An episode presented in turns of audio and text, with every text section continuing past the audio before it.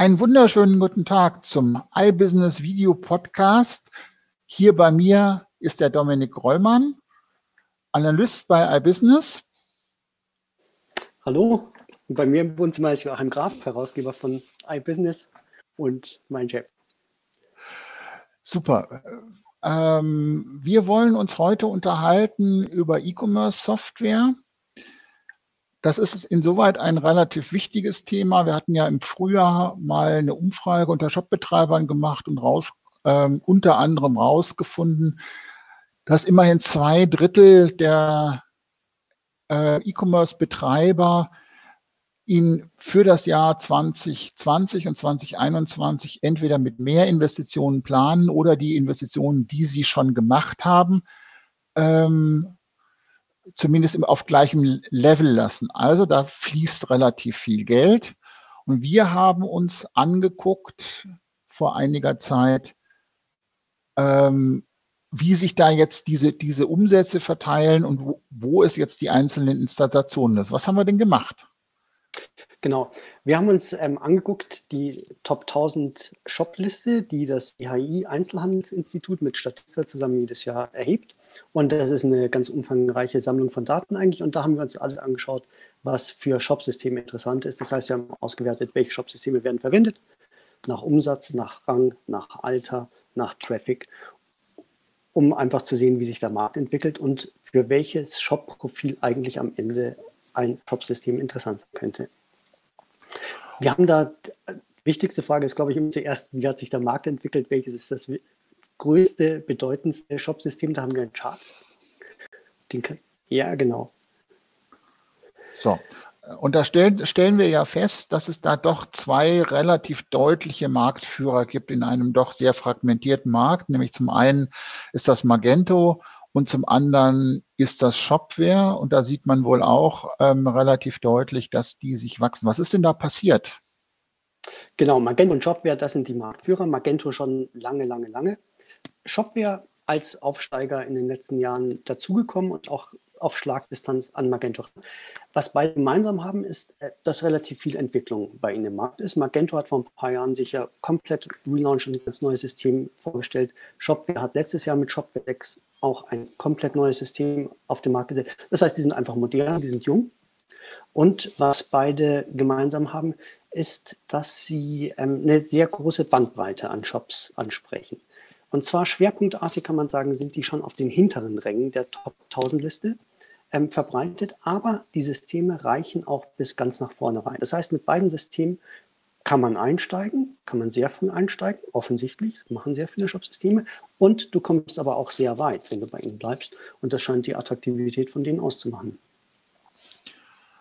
Jetzt haben wir da ein relativ eng beisammenliegendes Verfolgerfeld, Oxid eShop, Salesforce und SAP, die ja, wenn ich das richtig weiß, bei alle drei so in eher etwas größere Shops adressieren. Da gibt es aber auch ganz offensichtlich deutliche Verschiebungen. Salesforce wächst und Oxid verliert. Und SAP lässt das so. Woran, woran liegt, liegt diese genau. Entwicklung? Was man da sehen kann, ist natürlich auch ähm, eine Entwicklung, die seit, ich sag mal, drei, vier Jahren anhält, nämlich ähm, der Trend zu integrierten Suits. Sowohl ähm, Magento gehört zu Adobe inzwischen, Salesforce, die Demandware gekauft haben, als auch SAP, die sich mit Hybris eingekauft haben, ähm, bieten komplette Customer Experience Suits, die also vom Marketing bis, zum, ähm, bis zur Kasse am Warenkorb reichen am Ende, und das scheint ein Trend zu sein, die sind alle in den, im oberen Feld der Top 10 angesiedelt, wie man sieht, und wachsen in der Regel auch. SAP ist so ein bisschen die Ausnahme, hat ganz leicht verloren in dem Jahr. In den Jahren vorher ähm, hat SAP auch stark zugelegt, SAP und Hybris. Ähm, die scheinen aber auch so ein bisschen in diesem Ranking, was sich ja sehr auch an B2C-Shops orientiert, verloren zu gehen. SAP sagt selber, sie haben sehr viele B2B-Shops und sagt auch selber, sie wollen jetzt im Mittelstand stark wachsen, haben dafür auch gerade eine Übernahme gemacht, Emasys. Und ähm, vielleicht sehen wir dann stärkeres Wachstum. Jedenfalls der Trend, kann man sagen, geht eigentlich zu integrierten Lösungen. Die legen alle zu. Oxid ähm, fällt da ein bisschen raus. Oxid ist keine integrierte Lösung und Oxid ist auch einer der größten Verlierer in diesem Jahr. Da hat das eine mit dem anderen zu tun, weil es keine integrierte Lösung ist. Es ist ja eine deutsche Lösung. Ähm, und denen fehlen ja sozusagen Komponenten. Ne? Kann das daran liegen? Ja, offenbar, ähm, also Oxid ist nach wie vor so im Mittelstand ganz gut vertreten, ist ein bisschen in den Rängen nach hinten gerutscht. Also was bedeutet, dass sich einige der führenden Systeme, die früher oder führenden Shops, die früher Oxid eingesetzt haben, offenbar eine andere Lösung gesucht haben. Aber so im Mittelstand ist Oxid nach wie vor ganz gut ähm, vertreten. Rang 3 ist ja jetzt auch nicht schlecht. Aber man merkt einfach, dass so ein bisschen der, der, der Junge, der Nachwuchs fehlt. Die Shops, die von unten in die Top 1000 reindrängen, die haben eben eher zu einer anderen Lösung gegriffen, wie Magento oder Shopware oder auch Salesforce, die ähm, deren Bandbreite, Spannweite offenbar größer ist. Was ist mit IBM und Intershop, also zwei auch eher im, im oberen Preisregionen angesiedelten Lösungen? Das sind zwei spannende Themen. IBM ist einer, also wirklich der Urgesteine, die, die E-Commerce-Lösung überhaupt, die größte wahrscheinlich und teuerste für alle. Und das merkt man ja auch an, ist nach wie vor extrem stark vertreten bei den ähm, Top-Shops. Ich glaube, 30 Prozent der IBM-Installationen sind unter den Top 100 Shops, aber auch in dieser Nische ganz, ganz ähm, eng vertreten nach wie vor. Sehr viel mehr hat das System einfach nicht zu bieten. Und du siehst auch, wenn du das Alter der Shops ansiehst, dass es eigentlich alles relativ alte Shops sind. Man sieht auch, dass es sehr, sehr traffic-starke Shops sind. Also Leistungsfähigkeit, hoher Umsatz und Alter ähm, sind so die IBM-Themen. Und ein bisschen läuft ihnen auch die Zeit ab, das muss man auch sagen, weil ähm, es sind einfach alte Shops, die IBM noch einsetzen und in jedem einzelnen anderen Kategorie, sowohl Leistung, sind inzwischen andere Shops stärker vertreten. Selbst Shopware ist in den umsatzhöchsten Shops mit einem höheren Marktanteil vertreten inzwischen als IBM. Ähm, SAP ist zum Beispiel, was Performance ähm, leistungshungrige Shops anbelangt, sehr viel besser vertreten als IBM. Das heißt, man sieht schon ein bisschen, dass sie in ihren, äh, ihrer ursprünglichen Position eigentlich links und rechts überholt werden und ähm, dass sich eigentlich lange nichts mehr getan hat bei ihnen. Intershop Zweites spannende Thema hast du gerade angesprochen. Intershop ist ja so ein bisschen das Sorgenkind, auch ein, eins der Urgesteine und war lange Jahre jetzt eins der Sorgenkinder. Und Intershop scheint tatsächlich den Turnaround geschafft zu haben. Ich möchte mich nicht zu weit aus dem Fenster legen, ein bisschen vage, aber 2020 war das erste Jahr profitabel, auch die ersten drei Monate profitabel geblieben. Das war das erste Jahr, wo jetzt die Zahl der Installationen unter den Top 1000 nicht mehr gesunken sind, sondern leicht umgestiegen sind, auch wenn es minimal ist, aber es ist eine Trendwende. Und vor allem sieht man aber auch, wenn man genauer reinschaut, dass Intershop eben gerade auf den hinteren Rängen bei jüngeren Shops zulegen konnte. Das heißt, die haben sich wirklich umpositioniert und scheinen jetzt wieder Marktanteile zu gewinnen.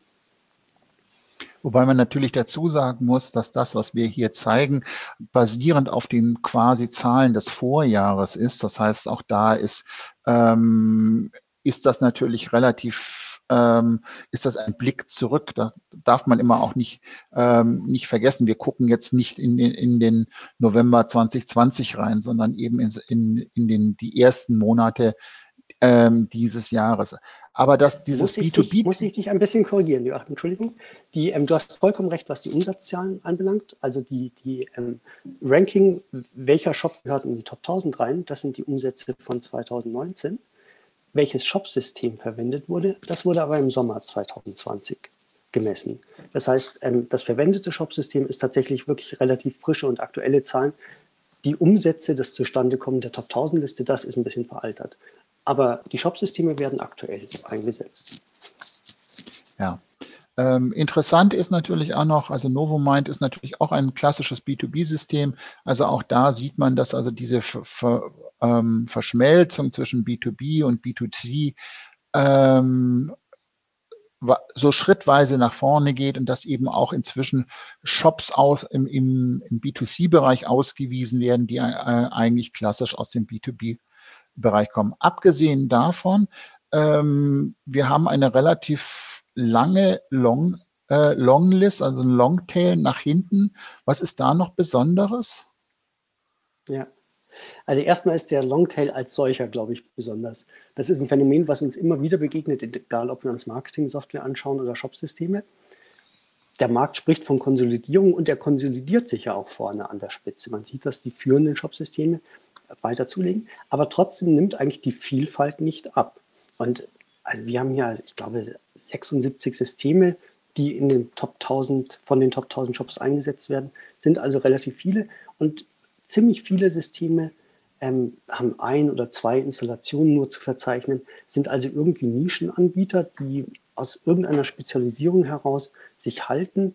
Und ähm, ja, das Phänomen haben wir hier erstmal auch, dass der Longtail ziemlich, ziemlich lang ist. Das Zweite, was man auf jeden Fall auch sagen muss, dass so geringe Marktveränderungen im Longtail. Wenn wir da jetzt ähm, gucken, ich weiß nicht, WebSale hat ähm, zwei Installationen gewonnen oder verloren, ist auch oft nicht so aussagekräftig über das Shopsystem selber. Einfach schlicht deswegen, weil sich am Ende der Top 1000 Liste ist die Fluktuation recht hoch. Es kann sich mal ein ganzes Warensortiment besser entwickeln im E-Commerce oder schlechter, neu hinzukommen.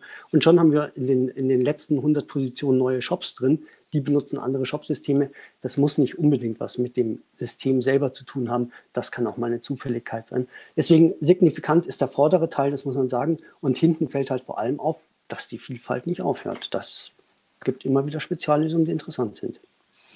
Aber das Shopify drängt da tatsächlich rein. Das ist ja so der einzige, der da im hinteren Bereich wirklich auch signifikant wächst. Also äh, von 0,2 auf 0,8 Prozent. Das ist ja nun nicht ganz wenig, ne? Shopify würde ich auch sagen. Shopify, die zeigen sich zum ersten, zum einen das erste Mal, seit wir das Ranking erheben, in diesem Ranking. Und Shopify, das ist mit ähm, die Installationsbasis natürlich noch relativ gering, aber das Wachstum ähm, doch schon ähm, sichtbar und beträchtlich. Da denke ich, die werden auch in Zukunft immer mal wieder ähm, in den, in den Top 10 sichtbar bleiben und wahrscheinlich auch wachsen. Auch ein Beispiel übrigens dafür, dass man ähm, von den hinteren Rängen sehr gut hineinwachsen kann und dass viele neue Shopsysteme, die eben leicht, schlank und flexibel sind, zuerst von jungen Shops adaptiert werden, die dann reinwachsen und dann auch von älteren Shops übernommen werden. Das ist ja auch ein relativ großer, großer Aufwand, wenn ich ein Shopsystem habe, von dem einen auf das andere zu switchen. Also insoweit, ähm, das ist ja auch die Strategie, die viele, äh, viele Shop äh, äh, Systemanbieter machen, zu sagen, kommt zu mir, weil dann, wenn, wenn sie dann die Leute wachsen und größer werden, ähm, dann haben sie natürlich einen hohen Login. Absolut. Man muss auch sagen, dass das Wachstum hinten leichter ist ein Händler, der schon lange am Markt ist, der schon lange sehr erfolgreich am Markt ist, der hat in der Regel nicht mehr so viele Gründe zu wechseln. Der hat eine sehr etablierte Infrastruktur, die auch funktioniert. Der schraubt da eher dran. Und hinten ist natürlich mehr Fluktuation. In dem Zusammenhang kann man übrigens, muss man vielleicht nochmal hervorheben, Salesforce, die ähm, ein starkes Wachstum haben und zwar ausgesprochen im Mittelfeld der Top 1000. Die haben also tatsächlich viele mittelgroße Händler, was bei den Top 1000 ja schon durchaus Gewicht hat, überzeugen können zu wachsen. Das sieht man sonst nicht so oft im Markt. Da ist Salesforce wirklich, hat einen ganz guten Lauf im Moment. Das liegt aber vielleicht auch so ein bisschen an, an der Digitalisierung im Handel. Das heißt, dass dann ein, ein Handelsdickschiff, das bisher online äh, nicht vertreten war, aber Salesforce eingesetzt hat, ähm, jetzt auf innerhalb von sehr kurzer Zeit dann doch seine 30, 40, 50, 60 Millionen Euro Umsatz macht und dann natürlich in dieses Mittelfest reinspringt. Das ist natürlich eine Möglichkeit. Das heißt, Salesforce hat natürlich einfach auch eine enorme Marktpower. Ähm, und das ist ja das frühere Demandware-System. Das heißt, die sind, ähm, sind natürlich aus dem, dem Consumer-Bereich, kommen die natürlich früher sehr stark markengetrieben, heute eben deutlich breiter aufgestellt. Absolut. Und auch da die Kombination, eine komplette Suite anzubieten, von Marketing bis E-Commerce, auch ein Trend, den man ja immer wieder sieht. Übrigens vielleicht noch ein Hinweis, weil wir immer wieder darüber sprechen, in welchen Segmenten sind welche Shopsysteme wie stark gewachsen. Ähm, diese Analyse, die wir gemacht haben, die beschränkt sich ja nicht nur auf die ähm, Top-10-Liste, sondern wir haben dann nochmal sehr viel tiefer in den Daten gegraben und uns eben auch ganz genau angeguckt, in welchen Segmenten zum Beispiel Wachstums- traffic-starken Shops ist, welche Shopsysteme wie stark vertreten. Das kann man alles nachlesen bei uns auf der Webseite oder wenn man uns abonniert hat. Und da gibt es also einen ausführlichen Analyse noch dazu. Den Link finden Sie natürlich auch ähm, unten im Betrag. Vielen Dank, dass Sie ähm, dass Sie zugehört haben. Bis zum nächsten Mal. Tschüss von uns.